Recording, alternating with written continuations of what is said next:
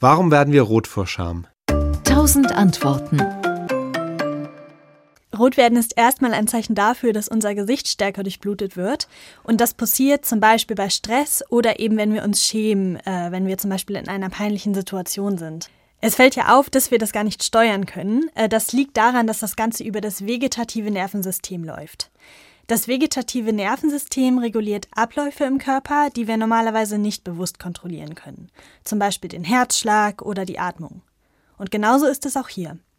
Das Schamgefühl selbst entsteht im Emotionszentrum des Gehirns, dem limbischen System. Von hier aus empfängt dann das vegetative Nervensystem die Signale und leitet sie an den ganzen Körper weiter.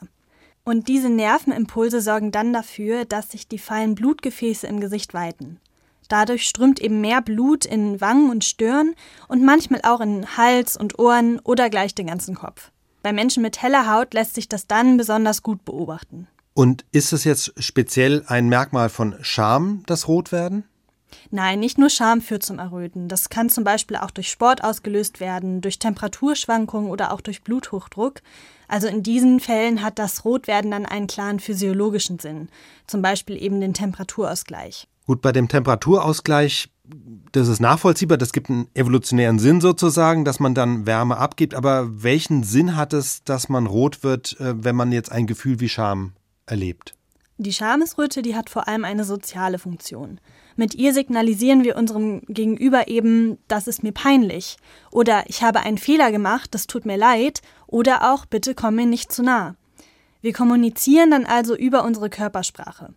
Eine Studie aus den Niederlanden fand dabei sogar heraus, dass wir durch Schamesröte mehr Empathie in anderen auslösen können.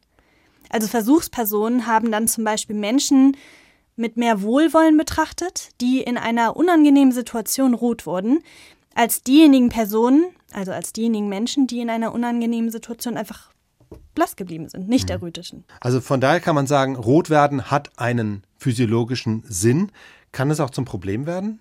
Ja, das kann durchaus zum Problem werden, eben bei Menschen, die übermäßig viel Angst vor dem Erröten haben.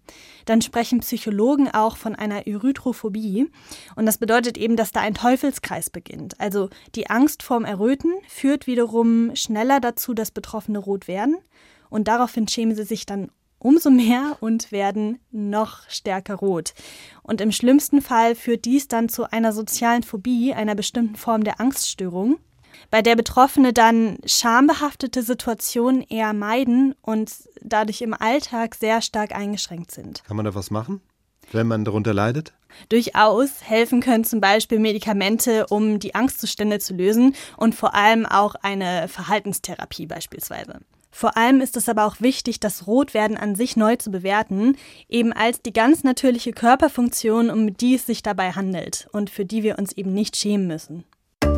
SWR Wissen. Tausend Antworten.